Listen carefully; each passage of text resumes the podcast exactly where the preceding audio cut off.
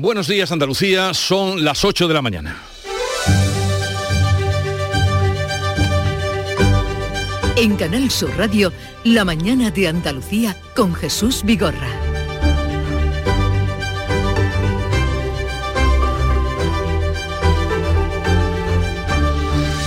Cita importante hoy en Egipto, en la cumbre del clima, en la que participa el presidente de la Junta, que va a mantener seis encuentros bilaterales con dirigentes de distintos países. También importante hoy la reunión del G20 en Bali, Indonesia. Este lunes los presidentes chino y estadounidense mantuvieron un encuentro distendido que duró más de tres horas y que abre la puerta a una relación más estrecha entre ambos países. Precisamente hoy el presidente del gobierno, Pedro Sánchez, se va a reunir con Xi Jinping y buscará inversiones asiáticas en España.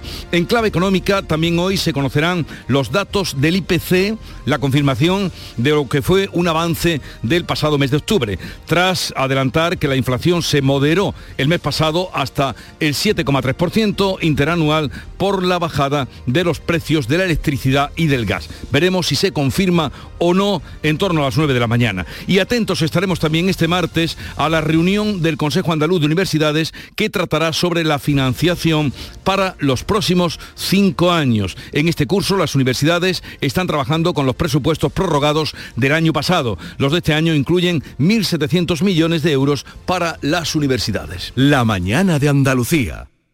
Social Energy.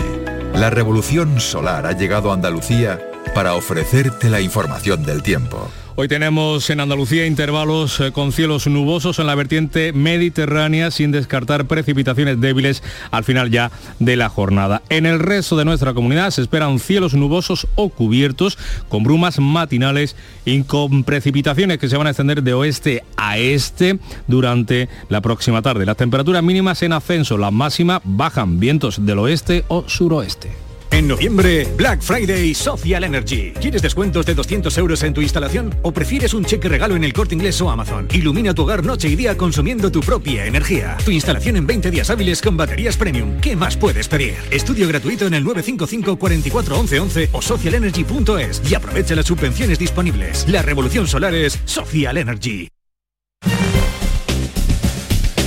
Y a esta hora en la que comienza a notarse el movimiento en las carreteras andaluzas, vamos a ver en qué situación están. Desde la DGT nos informa Alfonso Martínez. Buenos días. Buenos días. Hasta ahora en la red de carreteras de Andalucía tengan precaución. En Sevilla hay un accidente en la 92 que está generando retenciones importantes en el entorno de Alcalá de Guadaira en dirección a la capital hispalense, así que tengan especial cuidado si van a transitar por esta vía. Circulación intensa además de entrada a Sevilla por la 49 en el entorno de Camas y en la ronda S30 en el puente del Centenario en ambos sentidos. Al margen de la provincia de Sevilla encontramos circulación intensa también en la provincia de Málaga, en la A7 en San Pedro de Alcántara en ambos sentidos y también en eh, esta misma vía les vamos a pedir especial cuidado en Torre de Benagalbón y Verdiales en, en dirección Barcelona y también en Mijas y Fuengirola, en este caso en sentido Cádiz. En la provincia de Huelva hay complicaciones en la 497, en Corrales en dirección a la provincia de Huelva y tengan especial cuidado. Además, en Cádiz de entrada en la CA33 en tres caminos, en Almería en la 7, en Viator en eh, sentido Cádiz y también en Córdoba en la 4 en el entorno del Arcángel, en este caso en dirección Madrid.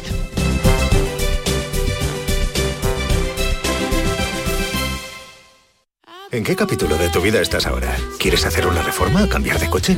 ¿Tus hijos ya necesitan un ordenador para cada uno? ¿O quizás alguno ya empieza la universidad? ¿Habéis encontrado el amor y buscáis un nidito? En Cofidis sabemos que dentro de una vida hay muchas vidas y por eso llevamos 30 años ayudándote a vivirlas todas. Cofidis, cuenta con nosotros. Los viernes. Te abren la puerta al fin de semana. Te dan las cenitas con amigos y el reloj sin alarma. Los viernes te dan muchas cosas, sí. Pero este, este puede darte mucho más.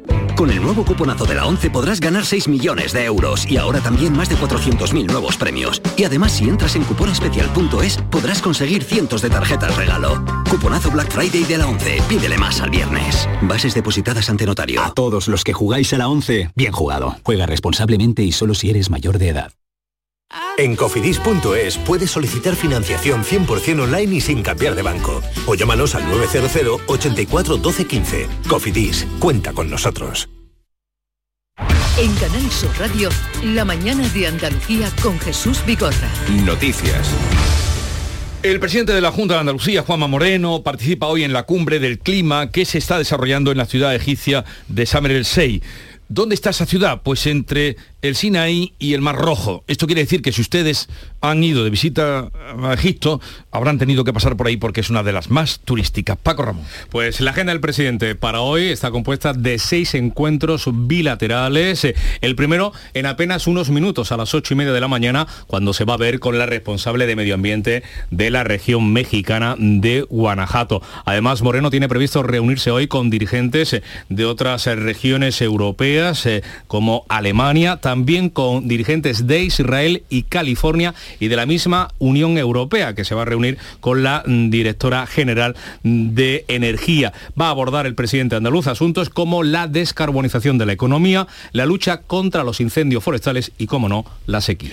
Pues bien, con motivo de este viaje del presidente andaluz eh, a la cumbre del clima, la reunión del Consejo de Gobierno, que es siempre los martes, se ha pasado mañana miércoles. El presidente participará telemáticamente desde el Cairo. Giraldez. El Consejo aprobará, entre otros asuntos, el nuevo modelo de financiación de las universidades andaluzas para el periodo 2023 al 27, una financiación que será tratada hoy en el Consejo Andaluz de Universidades. El consejero de Universidad, José Carlos Gómez Villamandos, ha reseñado que los casi 1.700 millones que recogen los presupuestos de la Junta para las universidades andaluzas suponen un incremento del 8%. Un modelo de financiación con el que buscamos no solamente determinar y garantizar la suficiencia financiera de todas las universidades, sino también aumentar su competitividad. Se mantiene la bonificación de las matrículas, reduce el precio de la primera matrícula de los másteres habilitantes y se incrementa en un 5% el complemento autonómico de los Erasmus. Los regantes alertan de que el campo está viviendo la peor sequía de los últimos 25 años. En el peor de los escenarios, analizado ayer en la Comisión de Desembalses de Guadalquivir, el regadío se quedaría sin dotación de agua para el año que viene. Y es que los embalses se encuentran al 18% de su capacidad y bajando. La situación puede empeorar si las precipitaciones eh, no vienen en abundancia. Así lo ha, dicho y ha alertado de ello el comisario de Aguas de eh, la Confederación Hidrográfica del Guadalquivir, Alejandro Rodríguez, quien ha explicado las probabilidades de dotaciones de riego para la próxima campaña. El año eh, viene seco y las previsiones no son buenas. Durante la campaña anterior eh, hemos tenido un 30% de aportaciones con respecto a los últimos años en los embalses. Los regantes denuncian que no se ha empezado ni una sola obra de regulación en toda Andalucía desde la entrada en servicio del pantano La Breña 2, eh, allá por el año 2009. Y desde COAC, Eduardo López defiende que no se autoricen más regadíos. Reducir el déficit. Hay que cortar la demanda en seco. No se puede permitir ni una hectárea más de regadío, porque no hay agua para garantizarlo. El Ministerio de Agricultura y Pesca, el que dirige Luis Planas, ha presentado este lunes el recurso contra la prohibición de pescar en 87 áreas del Atlántico nororiental ante el Tribunal de Justicia de la Unión Europea. El veto impuesto por Bruselas a la flota de fondo desde el pasado mes de octubre ha provocado ya una reducción del 30% en el volumen de capturas de gamba y cigala en el Golfo de Cádiz. Además, en las áreas autorizadas los pescadores están encontrando menos producto y de menor tamaño, como explica el vicepresidente de la Federación Andaluza de Armadores de Pesca, Alonso Abreu. Un barco podía traer alrededor de 250, 300 kilos, ahora estamos alrededor de los 180, 170 kilos. Menos producto y mucho más caro para la Navidad. Segunda jornada, la de hoy, del paro indefinido convocado por la plataforma para el sector, eh, defensa del sector del transporte que agrupa a camioneros autónomos. Hasta el momento esa protesta está transcurriendo con escasa participación y sin incidentes destacados, todo lo contrario de lo que pasó en marzo. El líder de la plataforma convocante del paro, sin embargo, Manuel Hernández, advierte y lanzaba este mensaje a la ministra de Transportes. El transporte es un león durmiendo no de lugar que se despierte porque luego nadie lo podrá parar, señora ministra.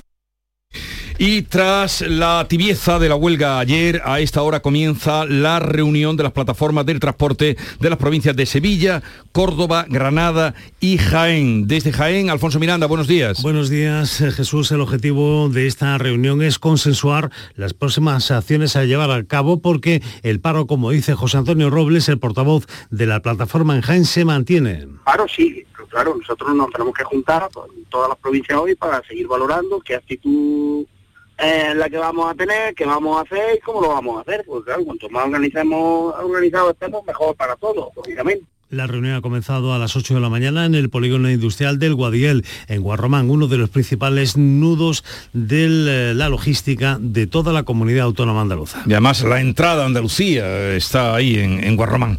Bien, pues ya veremos qué sale de esa reunión. Mientras tanto vamos a saludar a Álvaro González Zafra, es director general de la Confederación Andaluza de Empresarios de Alimentación y Perfumería. Y este sector, a priori, era uno de los que estaba más expectante por cómo pudiera influirle y dañar esta huelga. Álvaro González, buenos días. Hola, muy buenos días, ¿qué tal? ¿Cómo les ha afectado el día de ayer eh, la huelga de transportistas que ya les causó un buen descalabro allá por el mes de marzo? Bueno, pues ayer se desarrolló el día con total normalidad, tanto en nuestras plataformas logísticas, en los centros mayoristas, como en tiendas. No hubo eh, incidencias prácticamente y el día, bueno, pues fue fluido, fue normal y es nuestro deseo de que así siga siendo. Es legítimo el, derecho al paro, pero también es legítimo el derecho al, trabajo de quien quiera hacerlo y sobre todo en sectores estratégicos y claves de de suministro de alimentación como es el nuestro. Lógicamente. Entonces ayer no notaron nada y las expectativas de hoy eh, no sabemos cómo va a transcurrir el día, pero no parece que esto vaya a, ir creciendo, digamos, a más la huelga de, los transportistas autónomos. Bueno, esperemos, no nos podemos relajar en cualquier eh, caso, ya vivimos y tenemos reciente la experiencia de, marzo en la que se actuó eh, tarde y ahí pues sí volvemos a, reiterar y nos consta que en esta ocasión hay máxima coordinación y máxima predisposición por parte de la Fuerza y Cuerpo de Seguridad del Estado para actuar en el sentido de no permitir eh, actuaciones violentas que siembren el, pánico o el miedo, tanto en los transportistas que quieren trabajar como en los consumidores que se produzca efecto llamada por posible desabastecimiento. Nuestro sector ha hecho un acopio extraordinario desde que se anunció el paro, con lo cual se han aumentado los, los stocks de seguridad y corto plazo pues no, no va a haber problema de desabastecimiento. Ya que estamos hablando con usted, que representa al sector de empresarios de alimentación y perfumería en Andalucía, hoy a las 9 se va a conocer la confirmación o no del IPC adelantado de octubre que estaba en 7,2 ha, bajado, está todavía alto, pero ha bajado. ¿Cómo les está afectando a ustedes el IPC? Bueno, pues eh, los incrementos de coste se producen en toda la cadena y es lo que estamos eh, comentando en relación con este paro. Lo está pasando mal el sector de transportistas, pero lo están pasando mal todos los eslabones de la cadena. El sector productor, agrícola, ganadero, pesquero, las comercializadoras en origen, el, el transporte, pero también la distribución comercial mayorista y minorista, que tenemos unos incrementos de coste exponenciales, sobre todo en las tres cuestiones clave en nuestra cadena, las materias primas, derivadas en gran medida de la crisis de la guerra de, Ucrania, los carburantes, que han duplicado precio, y la electricidad, que sobre todo a la distribución comercial, al tener que tener conectados los eh, equipos de refrigeración de fresco y de congelado 24 horas al día y 365 días al año, pues está teniendo un impacto muy, muy elevado. Se han triplicado o cuadriplicado los costes de electricidad y eso en unos márgenes tan escasos como tiene nuestro sector, estamos hablando de márgenes entre el 1 y el 3 y pico por ciento y además registrados en el registro mercantil, que no son datos eh, inventados, pues es muy complicado de, de absorber y es por eso que el IPC de alimentación estaba incluso por encima del del general y, bueno, pues esperemos que todo se vaya normalizando, que es el deseo que tenemos. Bueno, le deseamos a usted como director general de la Confederación Andaluza de Empresarios de Alimentación y Perfumería y a todos los que representa que tengan una buena campaña del Black Friday que ya está en marcha y la de Navidad también que parece que este año se ha adelantado. Que vaya todo bien.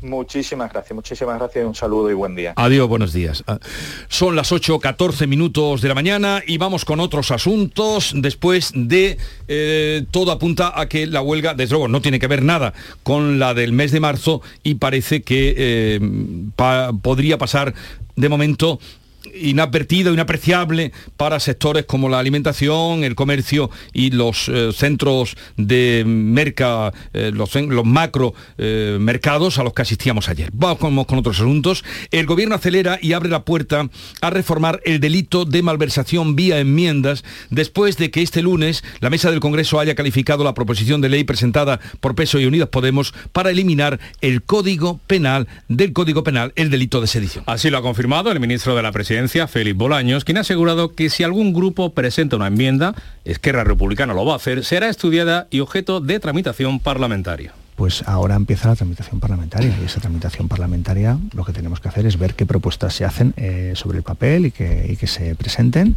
y a partir de ahí, pues por supuesto, si tienen una mayoría en la respuesta del gobierno a las, palabras, de Oriol Junqueras, que el pasado fin de semana pedía un compromiso expreso para reformar el delito de malversación, delito por el que fue condenado. Una rebaja de las penas de inhabilitación permitiría a Junqueras volver a ser candidato electoral ya el año que viene. La Junta de Portavoces se va a reunir el próximo viernes, cuando se abre el plazo de presentación de enmiendas en una señal clara de las prisas con las que se quiere llevar a cabo esta reforma para que esté aprobada antes de final de año. Ya les anunció que a partir de las 9 vamos a hablar con Nicolás García Rivas, es catedrático de Derecho Penal de la Universidad de Castilla-La Mancha y es experto en delito de sedición. Ahí vamos a aclararlo todo con él. Y otro asunto, bueno, la respuesta que a este asunto da el Partido Popular, que ha anunciado que presentará una propuesta para que se mantenga en el Código Penal el delito de sedición que el Gobierno quiere quitar y se considere delito de convocatoria ilegal de un referéndum para separar una comunidad del resto de España. Los populares también han atacado la reforma del delito de malversación que el Ejecutivo está dispuesto a escuchar de sus socios parlamentarios. Para el líder del PP, Alberto Núñez Feijóo, sería el colmo. Que sean los sediciosos los que logren derogar su propio delito es una cacicada injustificable en una democracia consolidada. Como lo será también que adapten a sus intereses el delito de malversación, tal y como están amagando. Y eso, eso ya sería el colmo. El líder de Vox, Santiago Abascal, ha manifestado su indignación, pero no su sorpresa por las intenciones del gobierno y sus socios. Toda la indignación y ninguna sorpresa. Este es el gobierno de los delincuentes, este es el gobierno de los golpistas, este es además el gobierno de los corruptos, que no solo quiere rebajar las penas de sedición y de malversación, sino que además con ello quiere sacar de la cárcel a los corruptos socialistas del Partido Socialista de Andalucía. Más allá de las consecuencias judiciales y políticas de la reforma penal que abandera el gobierno de Pedro Sánchez, el PP ha rechazado la presentación de una moción de censura, como le han pedido Vox y Ciudadanos. Pues en este ambiente político caldeado, la audiencia de Sevilla ha citado para mañana miércoles a los expresidentes de la Junta, Manuel Chávez y José Antonio Griñán, y a otros 13 condenados a efectos del cumplimiento de la pena de inhabilitación absoluta en el caso de los ERE. La justicia todavía no ha resuelto si tienen que ir a la cárcel a pesar de la insistencia de la Fiscalía Anticorrupción que ha pedido la ejecución inminente de ese fallo sin esperar a la resolución de los indultos que los políticos socialistas han pedido al gobierno de Pedro Sánchez. Por ejemplo, Chávez deberá cumplir nueve años de inhabilitación especial y Griñán 15 años de inhabilitación absoluta. Esta cita judicial y la reforma penal de la que venimos hablando también tiene lectura en Andalucía. Por ejemplo, por Andalucía defiende la reforma por legal y co-constitucional. Su portavoz, Juan Antonio Delgado, no entra en si se beneficiará o no con ello a Griñán. Pues la verdad es que no lo sé. Habría que preguntarle al abogado de Griñán. No, he hecho yo ese, cálculo. ¿no? Bueno, nosotros con, los temas de corrupción ya saben ustedes que, somos implacables y quien la haga que la, que la pague. La corrupción no, no tenemos ningún beneficio penitenciario, entendemos que no debe haberlo. Tampoco ha valorado esa posibilidad el líder de los eh, socialistas andaluces, Juan Espadas. Yo no voy a hacer especulaciones sobre una cuestión que no está ahora mismo encima de la mesa y que en cualquier caso es objeto de tramitación parlamentaria y de análisis en el Congreso de los Diputados y que evidentemente mi partido decidirá eh, en su momento. Desde el PP, el secretario general de los populares andaluces, Antonio Repullo, acusa a Sánchez de buscar beneficios para su partido. Va a hacer lo que le interese. Si le interesa eliminar el delito de sedición, lo va a eliminar. Si le interesa modificar la malversación, lo va a modificar. Y si de esa carambola, pues los condenados por el caso de Loere, pues también se pueden salvar, pues también le va a venir bien al señor Sánchez. 8, 19 minutos de la mañana. En Canal Sur Radio, la mañana de Andalucía con Jesús Bigorra. Noticias. Autónomo y autónoma es la definición de quienes trabajan por su cuenta, pero no expresa todo lo que son. Automadrugadores, autocreativa, autoincansable, autovaliente. Son los autoandaluces, los autónomos y autónomas unidos para hacer más grande Andalucía. Infórmate en ata.es, campaña subvencionada por la Junta de Andalucía.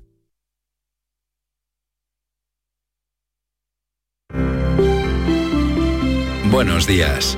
En el sorteo del cupón diario celebrado ayer, el número premiado ha sido 94.740 94740. serie 11011. Recuerda que hoy, como cada martes, tienes un bote millonario en el sorteo del Eurojackpot de la 11. Disfruta del día. Y ya sabes, a todos los que jugáis a la 11, bien jugado. Radio, la mañana de Andalucía con Jesús Bigorra. Noticias.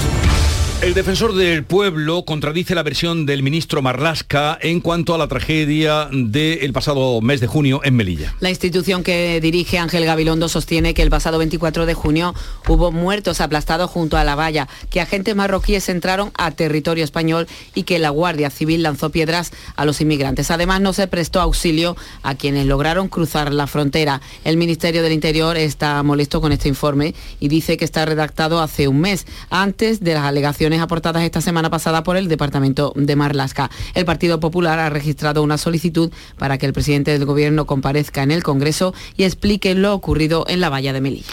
Y el presidente del gobierno, que hoy se verá con Xi Jinping, buscará inversiones en Asia para España en la cumbre del G20, que hoy comienza en Bali, en Indonesia. Una cumbre que está marcada por la guerra de Ucrania y eso puede hacer que no haya conclusiones finales porque las delegaciones no consigan consensuar un texto en el que tendría que haber alguna referencia a la invasión ordenada por Putin, que intervendrá por mm, videoconferencia. En Bali, como decía, Xi Jinping y Joe Biden ya se han reunido durante más de tres horas y media eh, y han abordado el aumento de las tensiones eh, de China con Taiwán y también esa guerra de Ucrania. Biden ha dicho que no es necesario que se inicie ahora una nueva guerra fría por el conflicto de Taiwán y cree que los chinos de momento no van a pretender eh, invadir la isla. Mientras en Europa, Ucrania insiste en que Rusia debe reparar el daño que está causando con su invasión, una condición sine qua non para negociar el fin de la guerra. Pues eso ocurre en la cumbre del G20, a la que llaman también la cumbre de la guerra.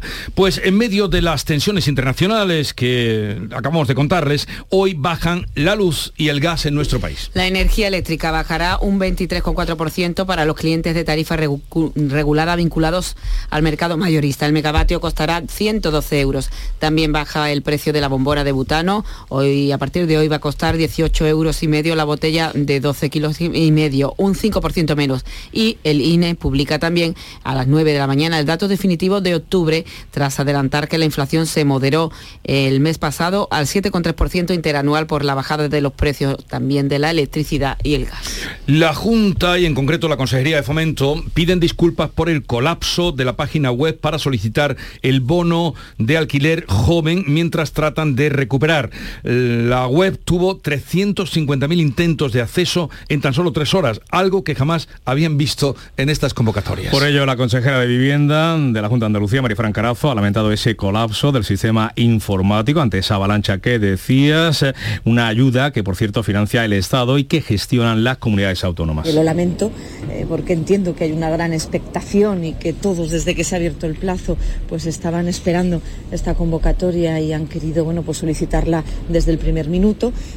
El PSOE ha criticado el colapso y ha feado a la Junta que sea la, la última comunidad en aplicar esta iniciativa gubernamental. Se tratan de ayudas de hasta 250 euros durante 24 meses para jóvenes de 18 a 35 años que sean titulares de un contrato de arrendamiento en Andalucía. El plazo, por cierto, Jesús, estará abierto hasta el próximo 14 de febrero. Sí, pero claro, tengan ustedes en cuenta que fueron 350.000 intentos, aunque algunos repitieran, para solo 11.000 ayudas, que es lo que se va a dar.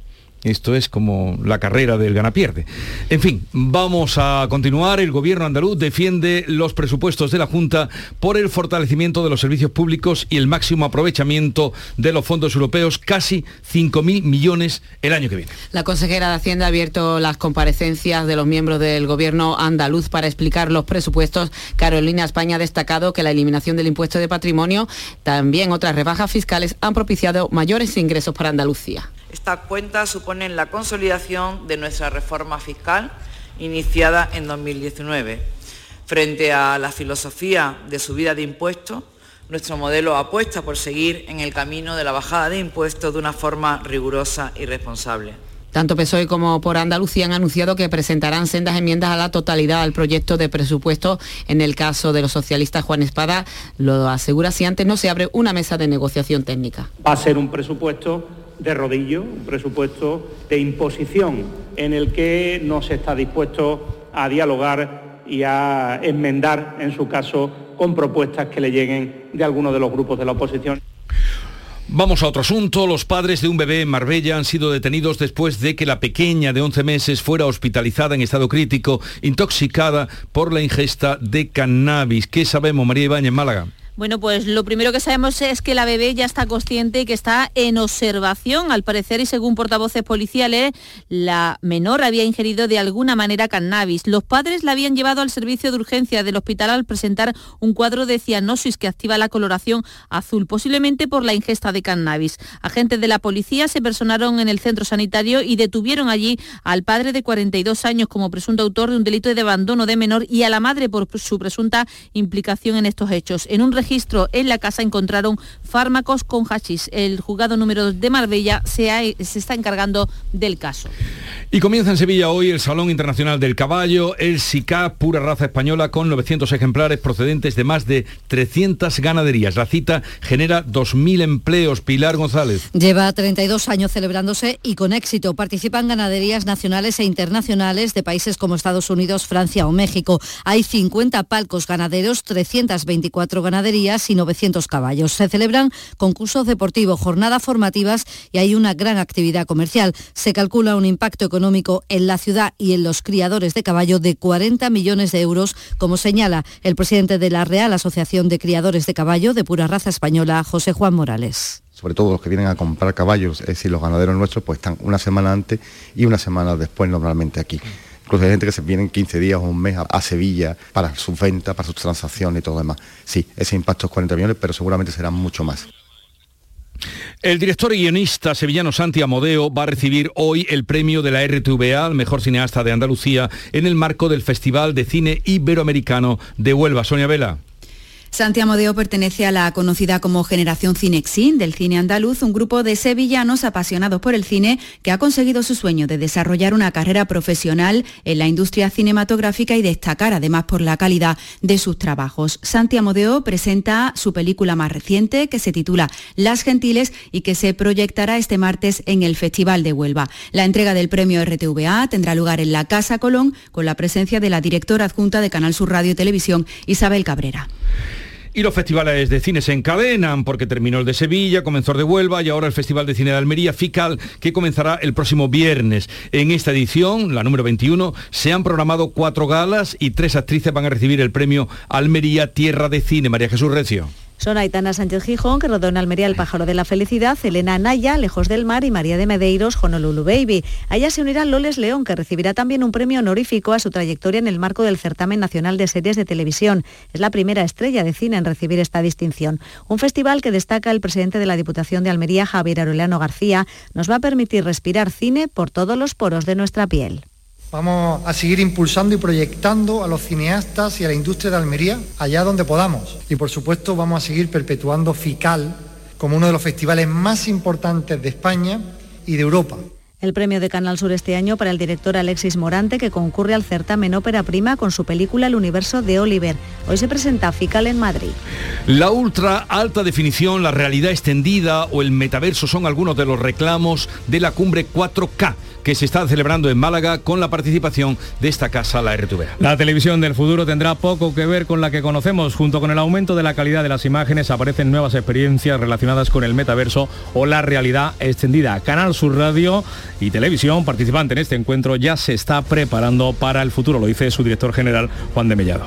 Bueno, Canal Sur lleva desde el año 2015 participando de forma activa en el principal evento mundial de ultra alta definición eh, por varios motivos. Primero por nuestro compromiso con las nuevas tecnologías, con la innovación y también porque Canal Sur es uno de los principales actores de la industria audiovisual de, de Andalucía.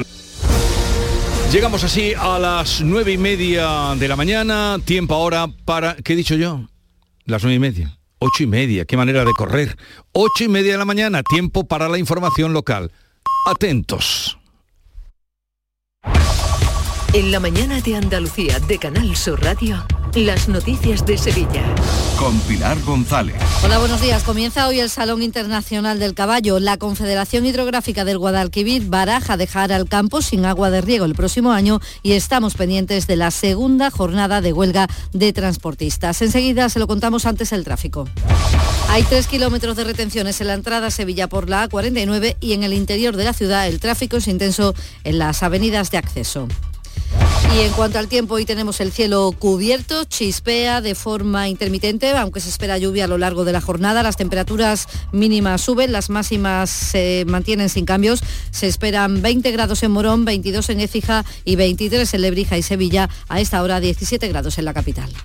¿Planeando salir de escapada o de fin de semana? Recuerda, hay otra Sevilla. Asómate a la provincia y disfruta de un turismo seguro en cada uno de sus espacios naturales, pueblos monumentales y alojamientos. Cambia de vistas. ProDetour Turismo de la Provincia, Diputación de Sevilla. Reciclos llega a tu ciudad.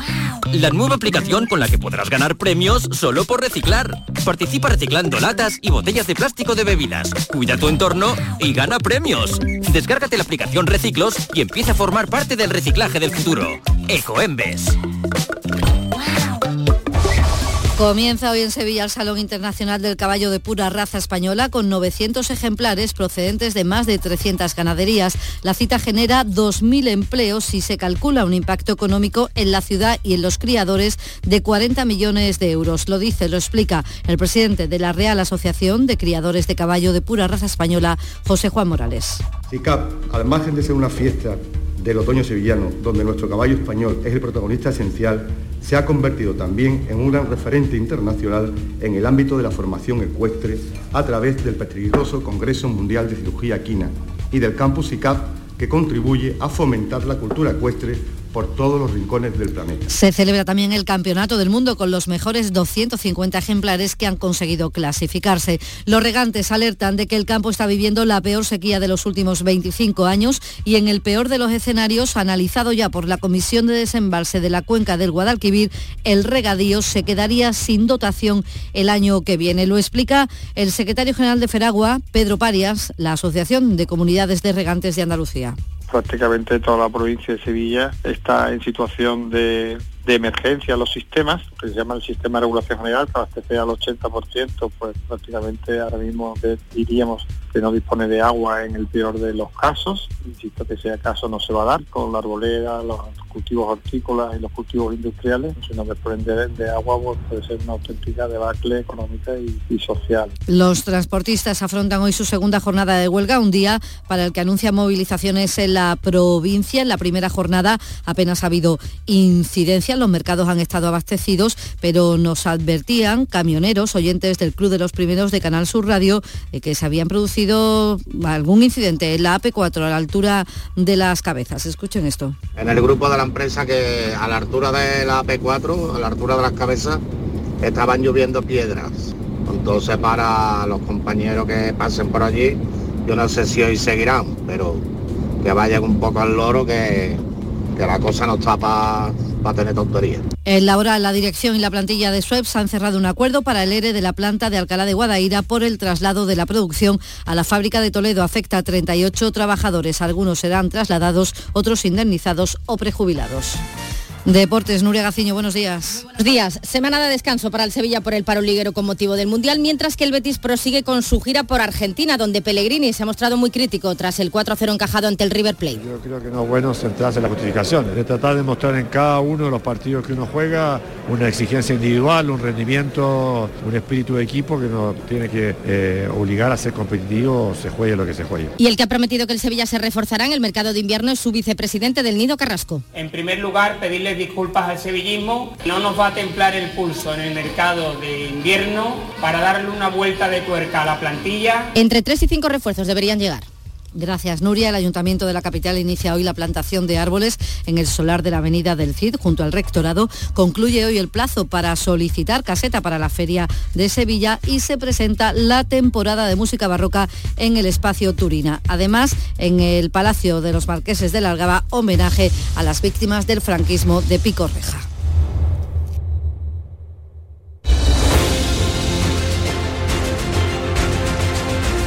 8.35 minutos de la mañana en la sintonía de Canal Sur Radio. Enseguida abriremos tertulia de actualidad, hoy con Amaria Bulnes, Pepe Landi y Teo León Gross.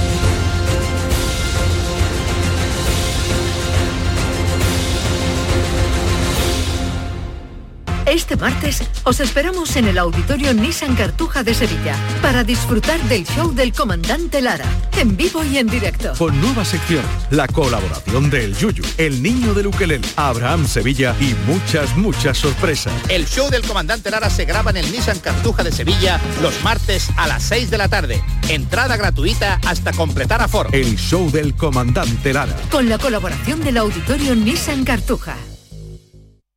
Este jueves, el programa Por tu Salud de Canal Sur Radio quiere que conozcas la importancia de tener una buena salud mental y de cómo la psicología ayuda al bienestar mental y psicológico de la persona, a mantener unas buenas relaciones personales, al correcto desempeño del trabajo, a aprender a un nivel acorde a la edad e inteligencia. Por tu salud, este jueves a las 6 de la tarde desde el Colegio Oficial de Psicología de Andalucía Occidental, con la colaboración del Colegio Oficial de Psicología de Andalucía Occidental.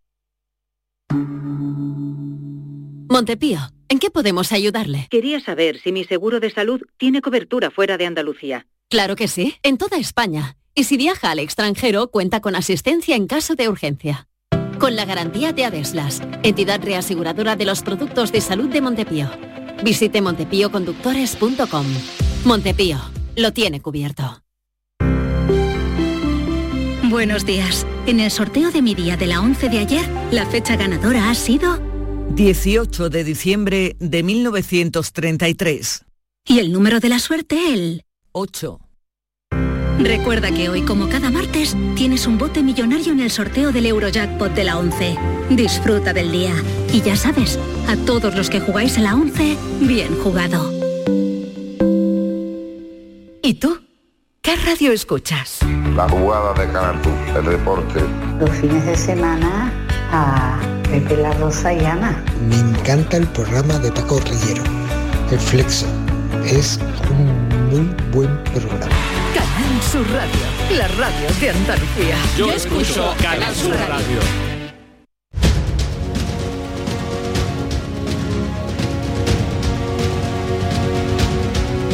En Canal Sur Radio, la mañana de Andalucía con Jesús Vigorra. Venimos contando esta mañana el viaje del presidente de la Junta que participa hoy en la cumbre del clima que se está desarrollando en la ciudad egipcia de Sharm el. Es una ciudad muy turística, mm, si han ido por allí la habrán visitado. Y eh, allí se encuentra nuestra compañera Inma Carrasco, enviada especial a este viaje, que creo que ha tenido alguna alteración en el horario. Buenos días, Inma. Hola, muy buenos días desde Shar en El Sheikh. ¿Cómo estáis por ahí? Bien, mmm, deseando que nos cuentes qué ha pasado porque parece ser que ha habido eh, alteración, retraso en la llegada, ¿no? Bueno, la, COP, la cumbre del clima, es desde luego la reunión se, se reúne, se esperan 40.000 personas en todas estas dos semanas, hay muchos cambios, hay reuniones que se forman sobre la marcha y ya se han producido los primeros cambios en la agenda del presidente, que simplemente se va a retrasar unas horas sobre el horario, sobre el horario previsto. En principio iba a comenzar a las ocho y media de la mañana, lo va a hacer ahora a mediodía con la consejera de Medio Ambiente de Guanajuato, en México. Recordemos que aquí es una hora más que en España, las nueve y media en estos momentos, y además el presidente a lo largo de todo el día se van a suceder las reuniones. Tiene prevista una reunión con el eh, director con el del general del Ministerio de Relaciones Exteriores de, Israel y también con quien dirige la autoridad de aguas de Israel. Una reunión que se espera muy interesante porque Israel y España comparten, y Andalucía especialmente,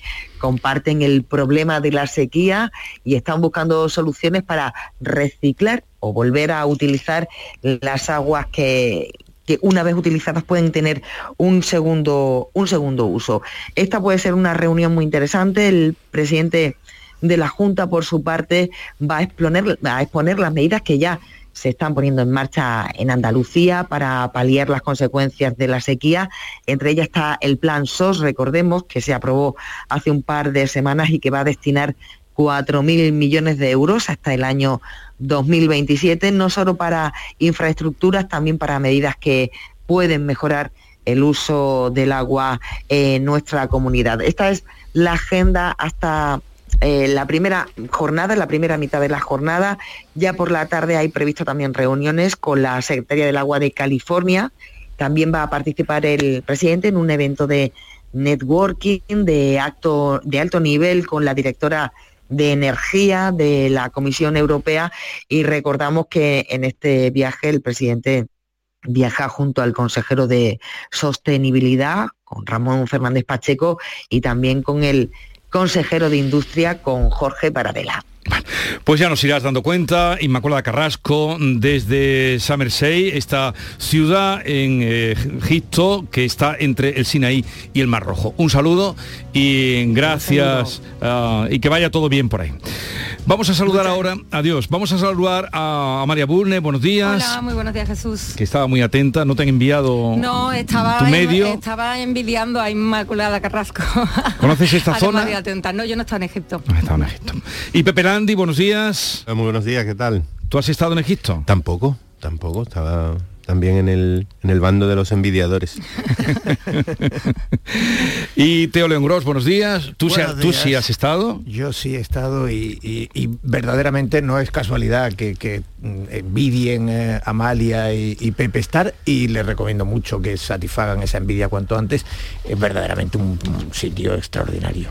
el, viaje característico es el viaje del Nilo, el viaje que, va eh, evidentemente de Cairo a Asuán y que en fin que pasa por el Valle de los Reyes y por Luxor, Karnak, etcétera.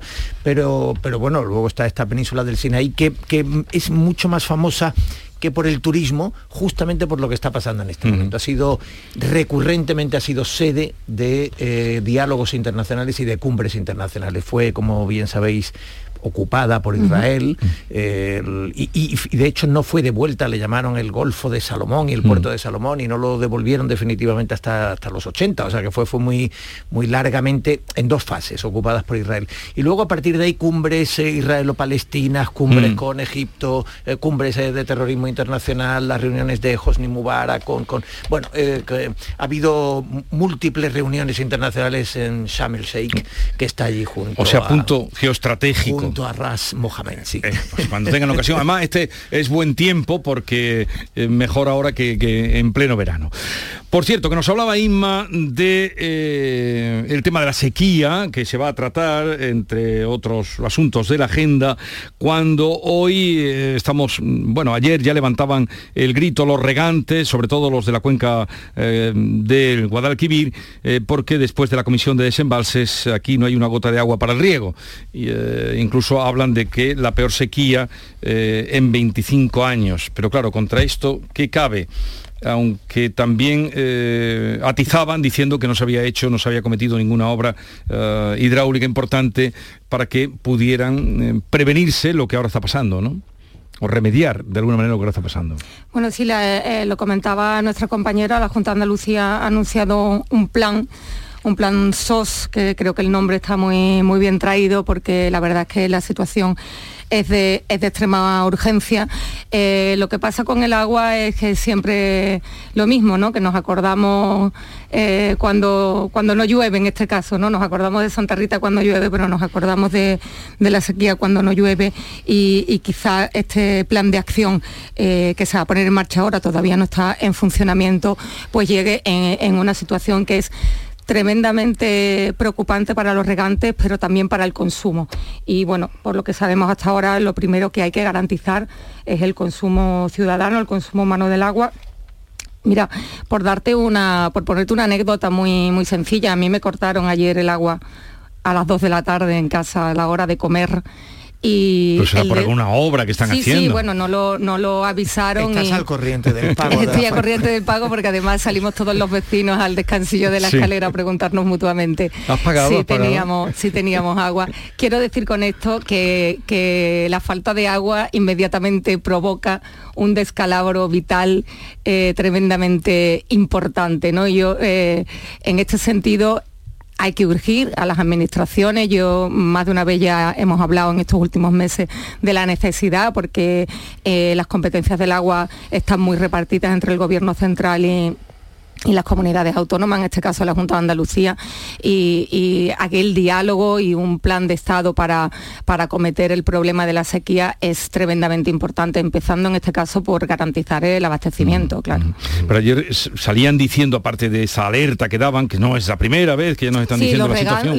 los regantes son decían que, que no ha empezado, sí, pero si esto es así, que no ha empezado ni una sola obra de regulación en toda Andalucía desde eh, el año 2009, desde que se hizo Sí, eh, eso bien en- es cierto, pero, es 2, cierto ¿no? que es que no hay agua. O sea, que los regantes tienen, hay que buscar soluciones también imaginativas para No, y- y soluciones un cambio de no. paradigma también en el tema del regadío porque las- la- el, cambio climático, la climatología y el problema del agua es estructural. claro. Claro, la- la- es que es- parece lo más eh, chocante, parece que, que no, no resistimos a asumir la situación que nos toca y parece que no aprendemos de- entre, un, entre un periodo de sequía y, el siguiente, porque los que ya estén por encima de los cuarenta y tantos años recordarán el último periodo de restricciones generalizadas, prácticamente, no sé si universales en cuanto a la población andaluza, que fueron eh, a mitad de los años 90. Yo lo- la recuerdo mucho, me, la época que, que me tocó y como decía Amalia, mm, el impacto que tiene en la, en, en- la vida cotidiana, en la economía, en, en el sector turístico, que entonces no era tan, tan, tan bollante, tan presente, tan pujante como ahora, pero, pero también tenía un, un peso fundamental. Es decir, mm, mm, tiene un impacto tremendo. Estamos prácticamente abocados al- a las restricciones de suministro y no aprendemos de una vez para otra.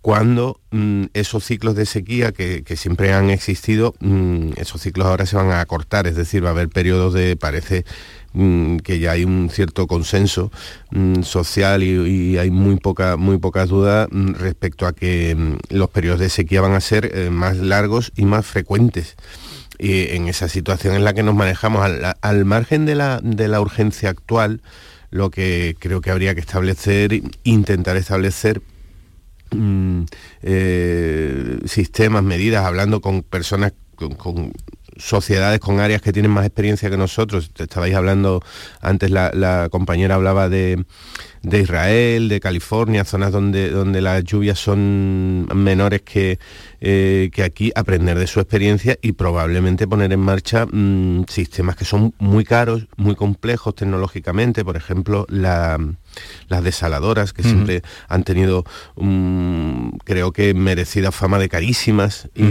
de costosísimas y también de producir una cantidad de agua aún eh, potable eh, limitada. Pues eh, sobre esa tecnología entiendo que habrá que, avanzar, que mm, como, como usuario, como ciudadano, creo que es una de las pocas soluciones porque a esta a estos periodos de sequía mm, nos vamos a tener que enfrentar cada vez con, de, forma más frecuente.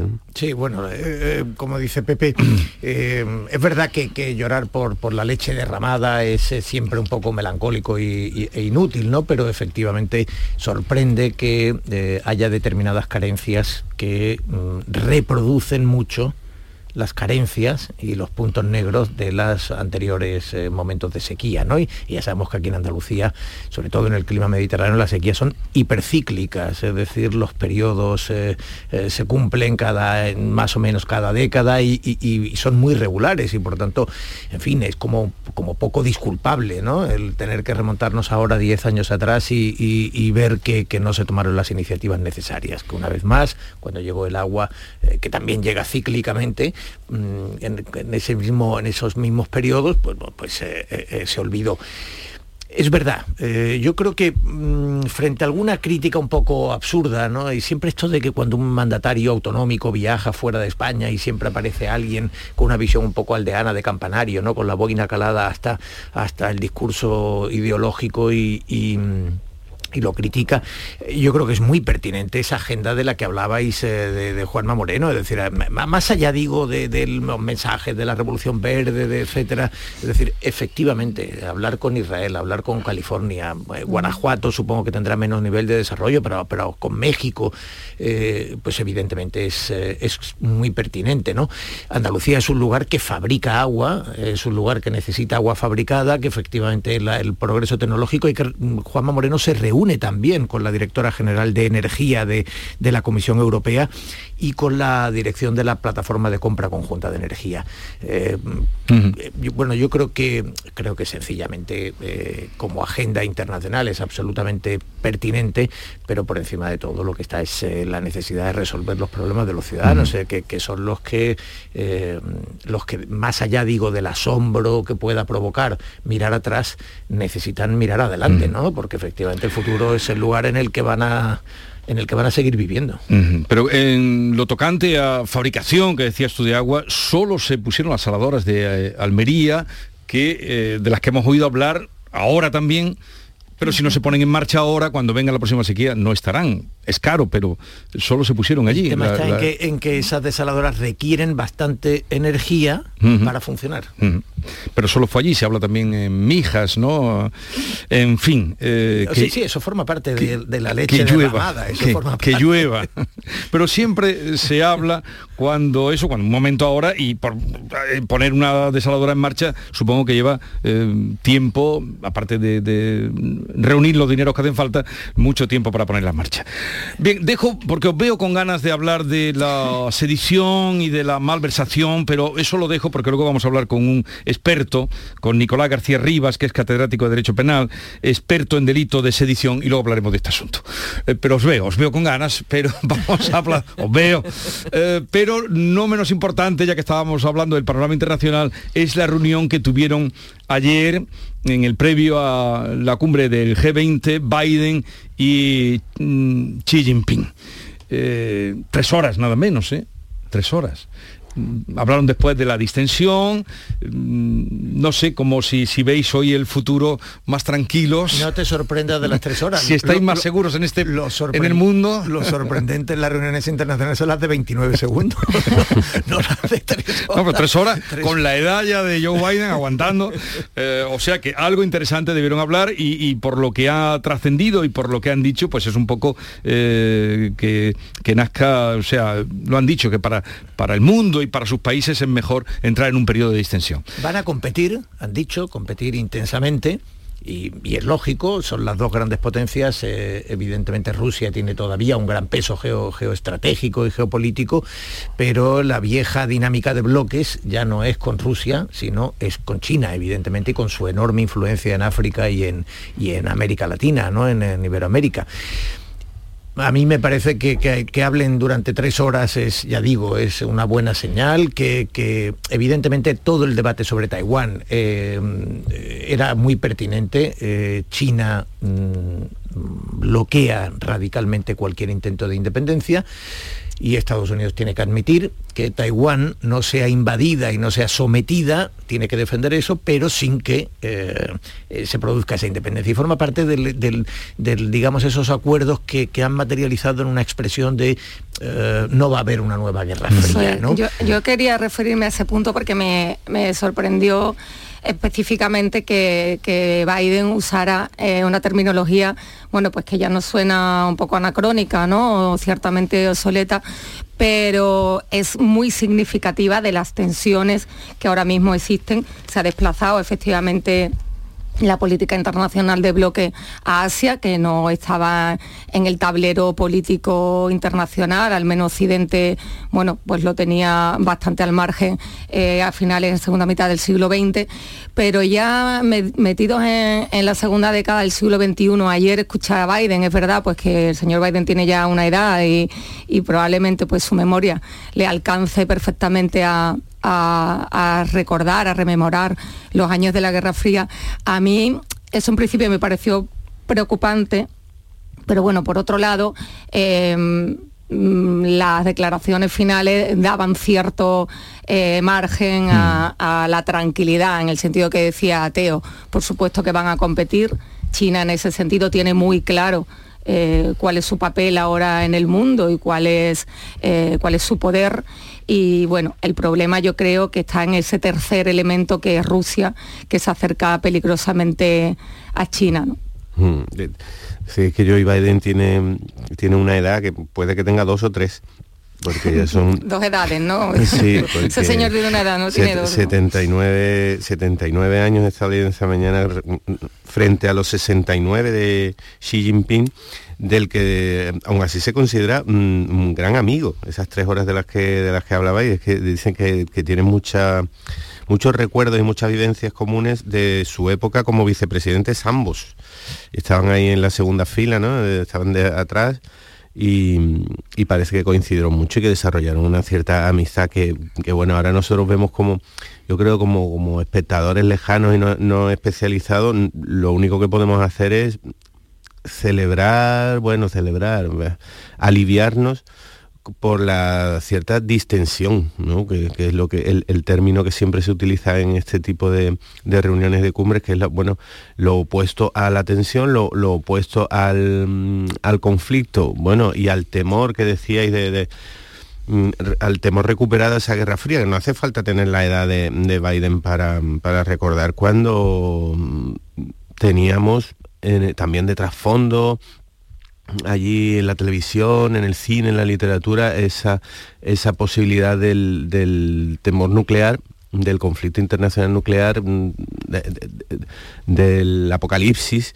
con el que crecimos. Mm, todos los que tenemos más de cuarenta y tantos años crecimos con, esa mm, idea que ha desaparecido absolutamente, ha desaparecido en varias generaciones, desde la caída del muro de Berlín en el 89, esa, esa eh, política de bloques que mencionabais, eh, de Guerra Fría, pues fue cayendo, desapareció de, las conversaciones, desapareció de nuestro imaginario y ahora, curiosamente, en, esta, década de 2020 mm, vuelve a aparecer. Vuelve Sobre todo con la guerra de, Ucrania. De Ucrania, porque lo que decía que, claro, este tipo de, de encuentros internacionales a los que asistimos como público millones de, ciudadanos somos públicos desde la, desde la lejanía, tienen cierto componente un poco teatral y un poco de, de, apariencia.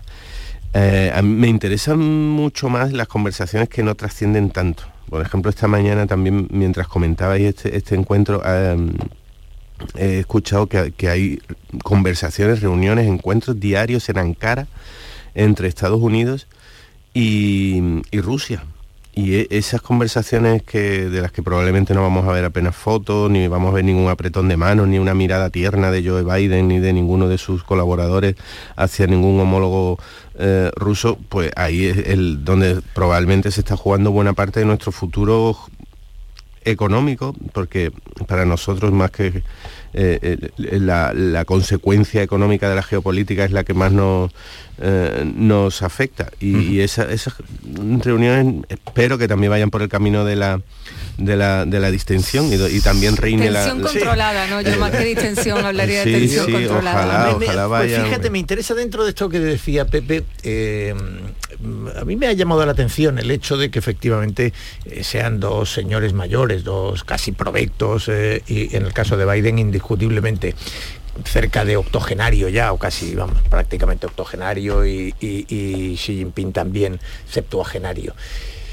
Em, ha habido durante un cierto tiempo, después de la gerontocracia tradicional, de la identificación del poder con, los viejos o con las personas mayores, esa cosa senatorial, durante mucho tiempo y sigue existiendo, ¿no? Parece que la juventud es eh, la que tiene que definir, marcar el paso del poder yo creo que no es mala cosa para el mundo que sean esas dos mm, personas senatoriales, esas dos personas de cierta edad, las que tengan que gestionar una guerra fría, una, eh, un escenario, un tablero mundial eh, de, dinámica de bloques, porque eh, no estamos para guerras y Ucrania nos ha mostrado el peligro que supone a estas alturas una guerra y tenemos la sombra de, las armas nucleares. Así que si hay una cierta templanza de la madurez o de la, o de la vejez, de la tercera edad, no me parece una mala noticia. O sea que estáis más tranquilos después de verlos. Sí, digamos que como que todo, no fue, todo no fue de color de rosa ayer y yo creo que efectivamente la noticia eh, un poco más eh, aliviadora, no sé si existe el término, es ese, ese acuerdo ¿no? de que no se pueden utilizar armas nucleares eh, en la guerra de Ucrania, que bueno, pues sería desastroso para el mundo entero. También salió Zelensky diciendo que la guerra puede ser parada, dijo ayer y que el inicio, el inicio del fin. Ahora vamos a continuar porque llegamos a las 9 de la mañana. Están en la sintonía de Canal Sur Radio.